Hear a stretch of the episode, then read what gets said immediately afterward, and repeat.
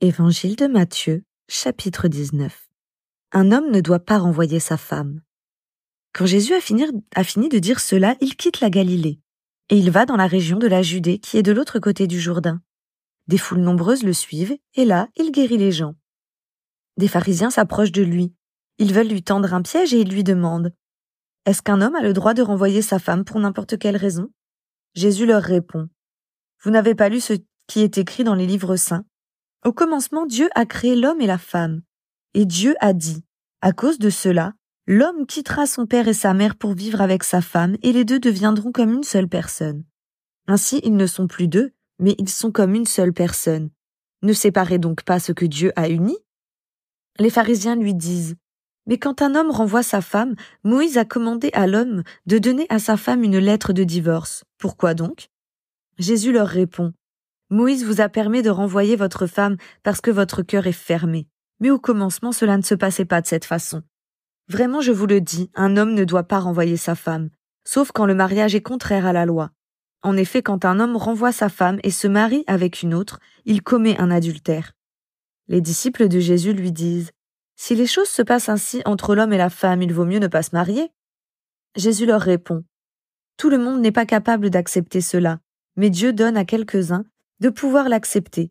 Il y a des gens qui ne se marient pas parce qu'ils ne peuvent pas le faire. Pour certains, c'est depuis leur naissance.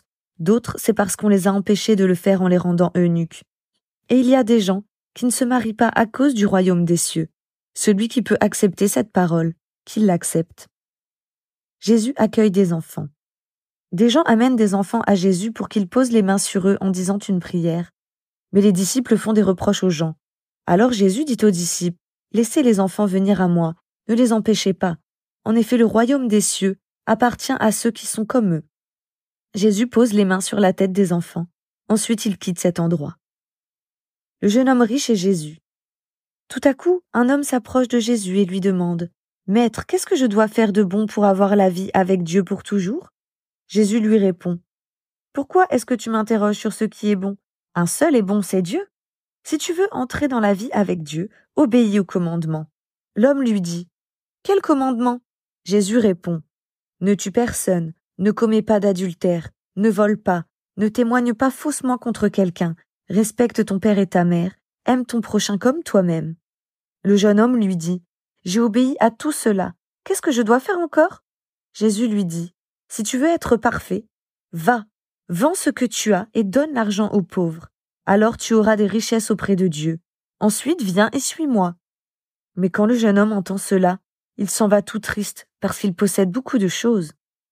Jésus dit à ses disciples, Je vous le dis, c'est la vérité. Pour quelqu'un de riche, c'est très difficile d'entrer dans le royaume des cieux. Je vous dis encore ceci.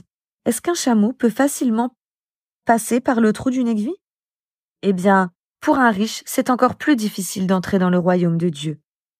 Quand les disciples entendent cela, ils sont très étonnés, et ils se disent Mais alors, qui peut être sauvé?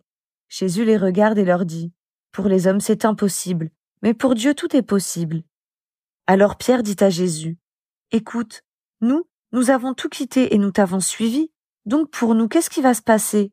Jésus leur répond Je vous le dis, c'est la vérité.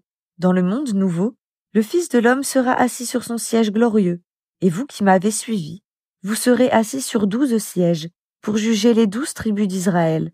Et tous ceux qui ont quitté maison, frères, sœurs, pères, mères, enfants ou champs à cause de moi, tous ceux-là recevront cent fois plus, et ils auront aussi en partage la vie avec Dieu pour toujours.